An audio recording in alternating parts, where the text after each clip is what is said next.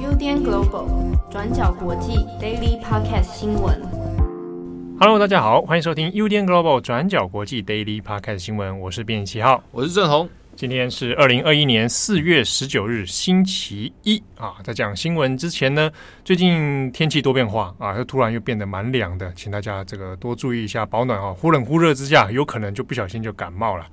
好，那今天第一则新闻，我们先来看一下这个这个窍门就要取就 要询问郑红了，关于足球的事情。当然有看足球的人可能会在今天礼拜一的早上发现，好像世界国际足坛。经历了一个惊天动地的一个政治跟商业大型斗争。那对我而言，就是我看足球二十多年，这也是对我也是从未从没有预料过的一个非常大型的商业斗争，震撼弹啊！对对对，呃，事情这个事情叫做就欧洲超级联赛，那是从大概四月十八日晚间，那突然有就皇家马德里的主席新老板就佩雷斯突然发出了一席声明，那声称就是欧。欧洲现在最强的十二支球队，就最大的十二头豪门，就包括就是说英超的曼城、曼联、切尔西、利物浦、热刺，然后以及就是像我们已知道西班牙甲级联赛的皇家马德里、巴塞隆纳。以及意大利有有 C 罗坐镇的尤文图斯、嗯、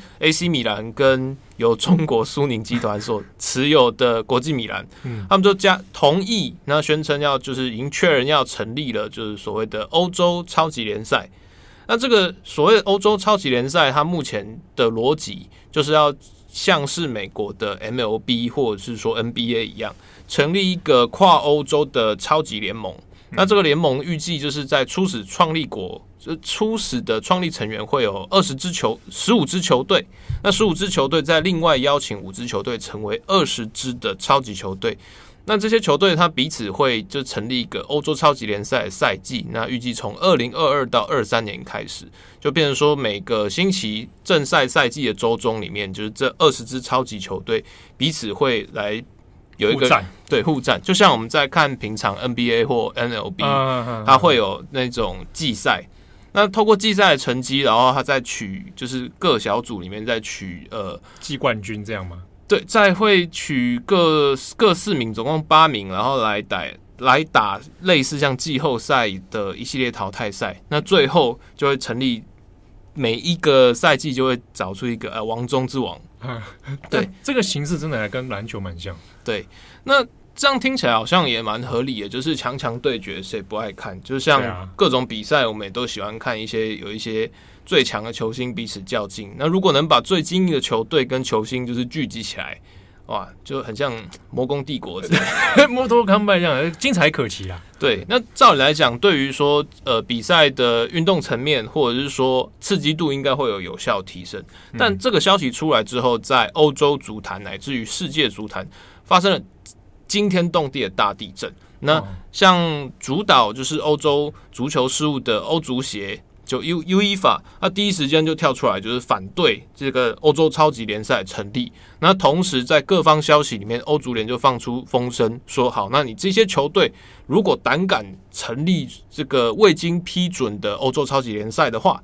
那我要欧足协不排除施予所有球队禁赛。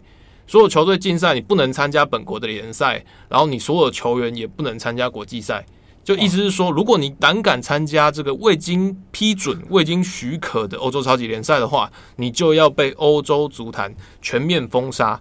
哇，那这等于断送这个选手的未来嘞。对，那中间这个美角，或者是说为什么会引发就是一连串的就是商业斗争，其实牵扯到的是关于就是竞赛的主导权。那像是过往，或者是直到现在为止，就是欧洲的或者世界足坛的最高职业赛事，其实是我们比较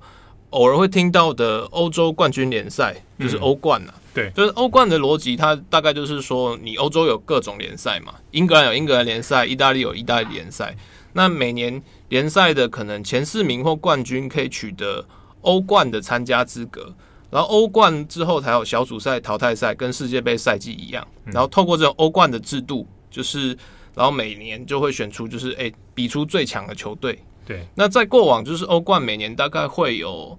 呃，光是各种收益应该会有三十二到甚至更多三十二亿欧元左右的一些转播收入。嗯，那也是目前世界上最有最多人看跟最受竞技程度最高，那以同时也是影响力最高的进那种足球殿堂。嗯嗯嗯。那可是关于欧冠的比赛，它其实在过去几年之间，它引发了很多的一些讨论。那主要的原因在于说，这种跨国或者是跨联赛的那种欧洲区大赛，它的主导单位其实是欧足协。那欧足协在各种的商业利益，或者是在说，比如说转播权的谈判，或者是赛程的谈判、赛制的谈判，其实都以有一种由上到下的一些。主导方式，比如说每年可能大概有三十二亿到三十五亿的收益来源，那其中大概三分之一要被呃 UEFA 抽走，嗯，那剩下二十亿要再给，就是这可能参赛的三十几支甚至四几支球队来做评分。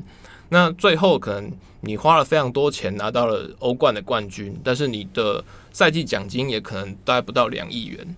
那过去几年，特别是因为就是比如说中东啊，或者是其他国家的一些。石油金源的注入，比如说像是巴黎的圣日耳曼，或者是英格兰英超的曼城队，他们都有一些阿拉伯财团的资助，所以像是这几年在转会市场，就是球员这边球员交易啦，就是这些买买断合约的市场，其实有一种很明显的通膨现象。比如说像是在我刚开始看足球的时候，呃，两千零二年左右，那时候世界上的那种转队。合约的交易天价是席丹，那时候大概是七千五百万欧元左右。席丹七千五百万，大概两千年出头的时候。对，但到现在为止，就是同样是皇家马德里创的记录，他可能已经可以到两亿，或者是更高的那种转队会的的天价。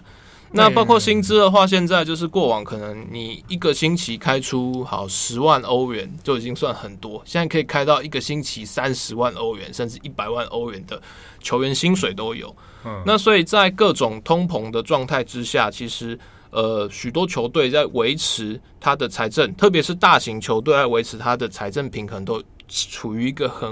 为难的状态。那到了二零二零年的全球就是 COVID-19 的疫情之后，整个金融市场或者是说就是体育市场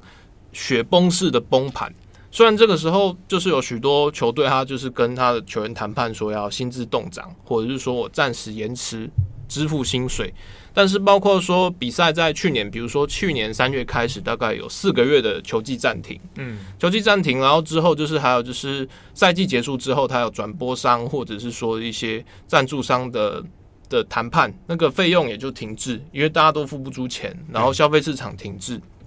球迷也没办法入场。比如说，像是巴塞罗那的主场诺坎普球场，它满座的话，每场比赛有十万名观众可以去。哇，十万名这个算起来很可观呢。对，你一张票可能三十到两百欧元都有，那你这样算下来，其实就是非常大的收入损失。那在这个状况之下，其实各大豪门都遇到了蛮多的经济压力。那特别是在辅以前几年的一些，比如说就是呃薪水的通膨，以及就是整个市场的变化。嗯所以大概在二零一九或者是这几年，其实几个比较有名气的豪门，特别是皇家马德里啊，或者是呃英超的曼联、利物浦，其实都有在谈论，就是说啊，是不是我们这些最有影响力的超级豪门，我们可以在自立门户来弄一个我们属于超级豪门的专有联赛。啊，自己在串接成成一个一个资金链的这种感觉。对，那豪门之间的它的逻辑当然是相对比较以商业挂挂帅，因为就是像美国的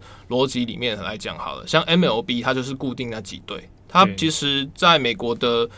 顶级职业赛场上，它没有所谓的升降级机制，它会用比比如说你的呃薪资上限。或者是说你的一些就是选秀的权利来去调整，说你各队在成绩上面的好坏优劣等等等。嗯，那这一没有升降级的机制，它当然也有它的好处。那可是，在欧洲这边，其实包括欧冠啊，或者是本本地的联赛，他们其实都有一个比较复杂的升降级机制。比如说像皇家马德里好了，虽然说它好像是啊西班牙的前几名，就是不是第一名就是第二名嘛。对，可是，在某某些特殊条件之下，比如说他可能这个赛季成绩不好，那他可能就没有办法晋级欧冠，或者是说他这个赛季超烂，每场都输，那他也也有可能历史性的降级。在过往的欧洲传统里面，他们都会把这种升降级制度，然后当做是一些阶级的流动。比如说，好，今天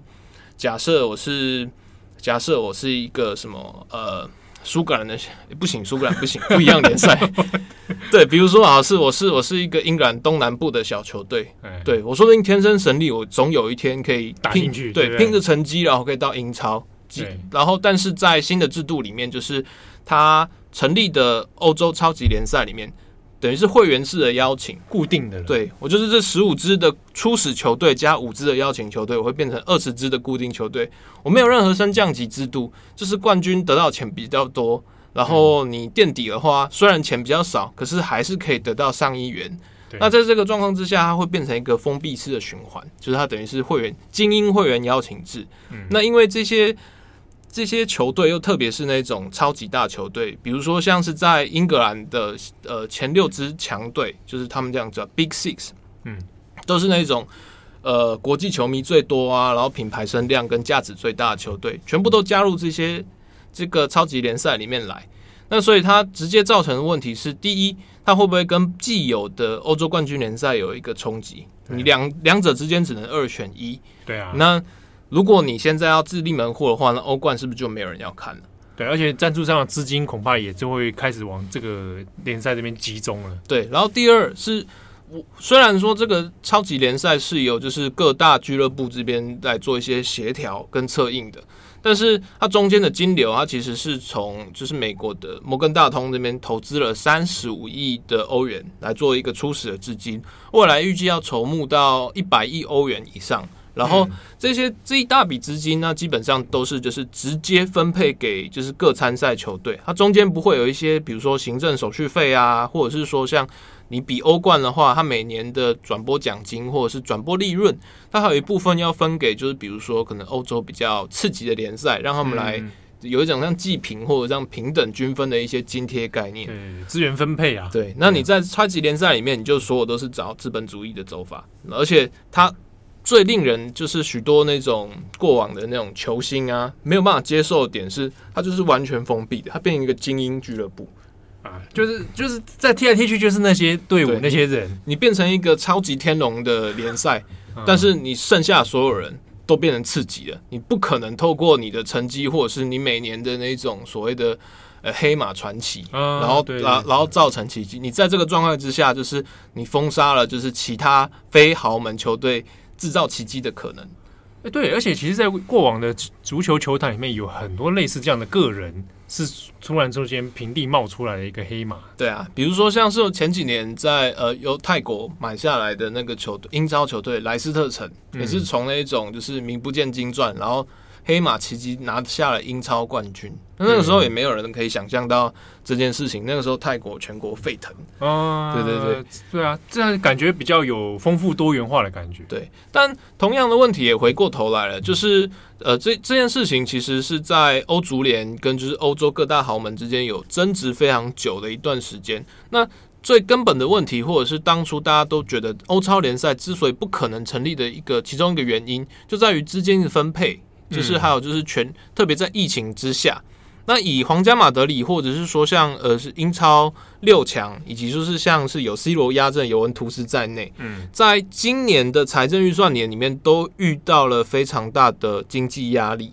那所以就是在这次欧超联成立的时候，某一个程度上也是透过就是这个欧超联成立的名目，然后对外来募资，然后给各个球队来一个紧急的纾困基金。这个纾困基金到底是不是合理？然后或者是说，就是到底是不是符合财公财政公平原则？其实，在各方也有很多的讨论，因为它是等于是巧立一个名目，然后从美国那边来做，来把钱灌进来。可是，比如说好了，像有梅西压阵的巴塞隆纳，它其实在过去一年内，包括各种薪资报表，然后还有就是累积的负债，其实球队已经接近要破产。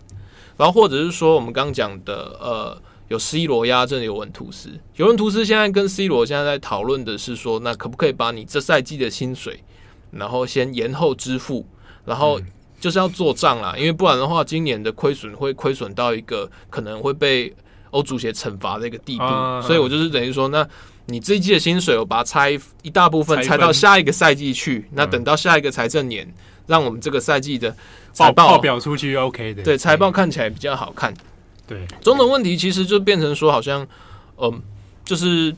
欧洲豪门有欧洲豪门的顾虑，然后可是欧足联也会觉得说，那你这样子已经完全破坏了就是联赛的秩序。嗯、那我们反过头来讲好了，就是那欧超联真的一无所取嘛？就是在现在就是在推特啊，或者是欧洲的新闻网站里面，现在战成一团，非常多的球迷觉得说啊，你这个搞这种欧超精英天龙联赛是对于足球本质的一种背叛，真的吗？背叛？他会认为说，那你就是，那你接下来你们就自己玩就好了，因为在欧洲的足球文化里面有很多是，比如说跟地方的一些联系，嗯，比如说我我是大安区，那我就是哎、欸、大安天龙队，对，就是我就是会有一些在地的社区的情感在。那你在这个状况之下，你就变成一个跨国甚至一个全球化的超级巨怪，那中间它跟本本身的在地文化都有一些城市认同对。消失。而且像足球其实是一个相对流动性的一个运动，比如说，呃，比如说好了，就是有很多的球员，他可能小时候是在比较小的球队里面做一些青年训练，然后慢慢慢慢慢，可能到青年队的时候，然后被崭露头角，才被挖到豪门。那所以他整个。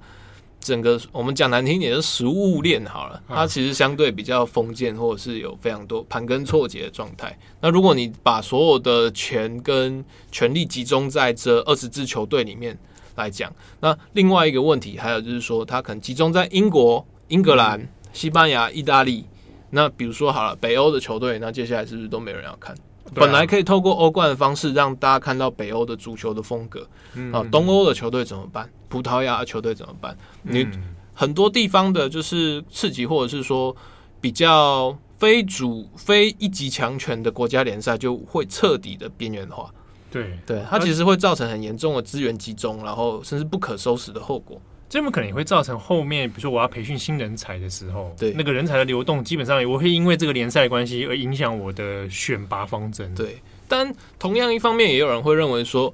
呃，包括我自己在内，某个程度上，我也会觉得说，那欧足联这次终于踢到铁板，终于就是有钱人还是会被有钱人制裁。对，因为在过去几年，欧足联关于就是关呃，不要讲贪污好了，然后或者是说贪腐，还有一些行政上的一些瑕疵等等，其实充满了一连串的丑闻跟弊案。嗯、那同一时间里面还有就是各种政治游说的问题，那其实让欧足联的国际形象就已经不是很好。那在疫情的威胁之下，其实欧足联他自己也有很多就是要想尽办法赚钱的方式。比如说像这几年他谈判的是在想说，好，那大家都在讲说欧冠赚的钱分配的不够多，好，那我们的逻辑就是，那我们那让更多人参加欧冠，三十二支球队扩增成三十六支之后，说不定变四十支，好，最终六十支好了，把饼做大是是，对，饼做大家都有欧冠踢，那转播比赛变得更多，那我权利金就收的更多，嗯，嘿，但是。许多豪门球队也会觉得说：“哇，你现在三十二支欧冠比赛，然后疫情的时间压缩等等等，大家都已经比到累到吃不消。像你一年要比几场，球员一直在受伤，这根本不人道。那你这样子搞，真的也不是一个办法。而且同一时间，就是欧足协这边，他们在这三年里来也搞了一个叫做欧洲国家联赛的东西，就是意思就是说，他过去可能会有一些国际友谊赛，就是国家队啦，英格兰对法国，德国对西班牙。”对，这些他把它同整形成欧洲的国家联赛，就是国家队，就是彼此之间在平常的国家队比赛日之内彼此有比赛，然后这些比赛会有成绩，成绩会影响，就是说，好，你这个一整年的友谊赛也会有一个冠军，然后这个冠军可能可以晋级接下来的欧洲杯的比赛，但是它弄得很复杂，然后而且比赛的频率又变得比较高，然后。逻辑上会觉得说啊，你增加一些国家队的比赛，那就会有更多的收视权利可以交给各国足协，然后 UEFA，对，这样我就可以赚更多的钱，然后有更多钱就可以做更多事。但就观众或者是就好，我以一个球迷，我也觉得这比赛烂透了，就是因为国家队虽然我们都看世界杯，可是世界杯比赛跟职业联赛里面，包括说竞。呃，比赛的强度或者是专业的水准，其实落差还落差蛮大的。嗯、然后很多球员就是对这个比赛爱打不打，对不对？对，你会觉得说，我为什么在这个这一次比赛里面用尽我的全力啊？对，大家都会觉得说啊，为国争光啊，很荣耀。你看，帮中华台北踢球，我多赞。对，那他想我想说，那我是不是等世界杯之后再说？对，但但这个中间它其实也会有一些逻辑嘛，就是你一一年一年集训个两个星期的人，你踢出来的比赛怎么可能跟每天都一起训练的球队对一样好？对啊，还有默契啊、合作啊等等啊。对啊，所以就种种起来，就最后造成的结果就是，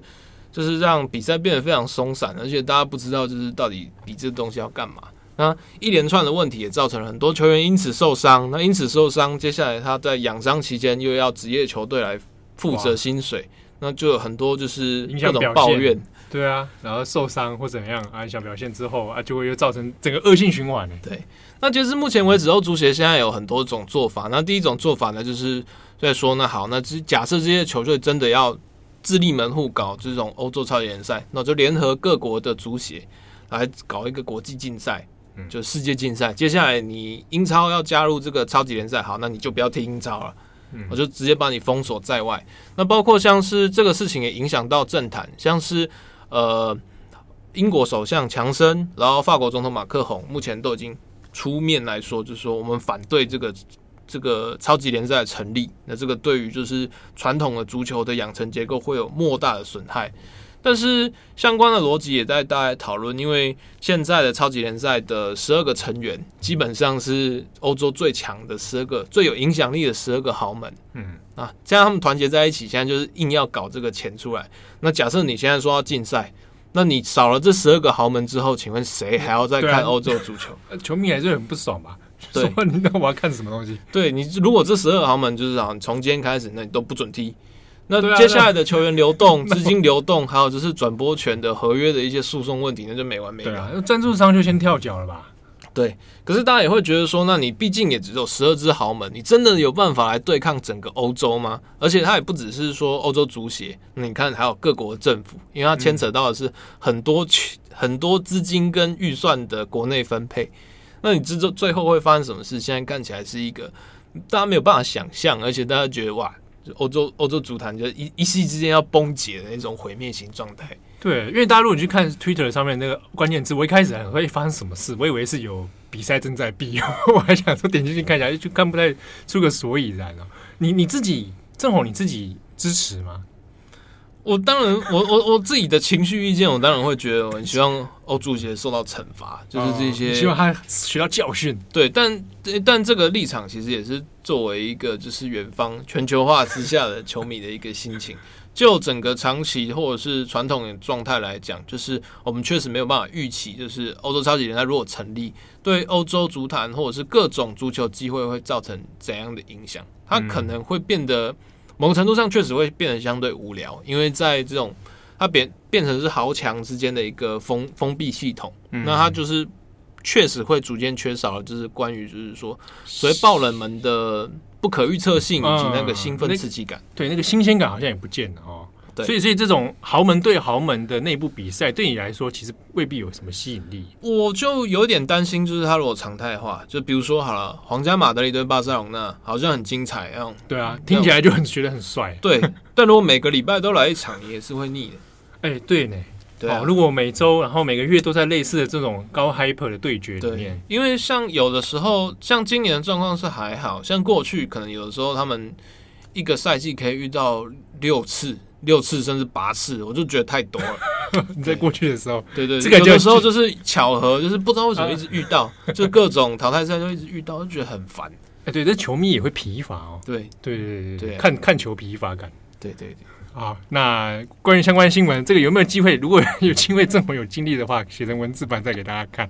好，那这个今天 Daily 后面还有点时间，我们简单稍微更新一下几则新闻哦。呃，我们看一下日本啊，大家可能看说，菅义伟前阵子去了美国访问啊，那马上又回到日本了。那今天日本方面的相关新闻里面，其中有一一条有谈到，菅义伟回到日本之后，其实除了外交方面的讨论之外，他本人要面对国内的非常多的问题哦，那其中一大项是在于疫情方面，其实到现在日本都还没有有效的控制。先前除了讲所谓的紧急状态之外，那也特地推出了另一个叫做防止疫情蔓延的这个相关法律哦。那其实呃，它的内容跟紧急状态底下所采取的防疫措施是差不多的哦。那大部分都是啊，减少外出，然后店面要提早关闭等等。好，但是这一个多月以来呢，其实相关的防疫政策都做的呃效果并没有非常理想。而且在今天十九号上午，NHK 自己也做了一个民调，大家对于这一个新的防疫政策的有效信任感，好，你觉得有效吗？的这样民意调查里面，超过半数。是快要到达六成，是认为根本就没有效。好，那也在同一时间呢，上午大阪关西的大阪也在说，希望有可能要再邀请这个中央政府批准再一次施行紧急状态。好，那原原因是考量在于大阪在一年多以来，其实疫情也都没有有效的改善。那同时东京方面也在大阪的消息之后呢，也研议说，也许下周好也要提出这样的申请。好，那可能大家想说，意外是，诶，为什么日本到现在疫情都还没有有效的遏制哦？那这个跟可能实际上就算有罚则，啊，但是罚的其实也不重啊啊，而且实际上要在做准确执行上面是很少的。所以日本到现在，如果我们截止到四月十八号的话呢，单日全国都还有四千多人的感染数字哦。那这个是菅义伟现在。回到国内以后，其实整体来说，他面临到的那个最大的一个挑战，而且今年度后续的奥运以及后续的众院、众议院选举，恐怕都有一些困难的。好，那以上是今天四月十九号的相关新闻。那有更多的详细细节，可以上网搜寻“转角国际”。我是编辑七号，我是郑红，我们下次见，拜拜。感谢大家的收听。想知道更多深度国际新闻，请上网搜寻 Udan Global 转角国际。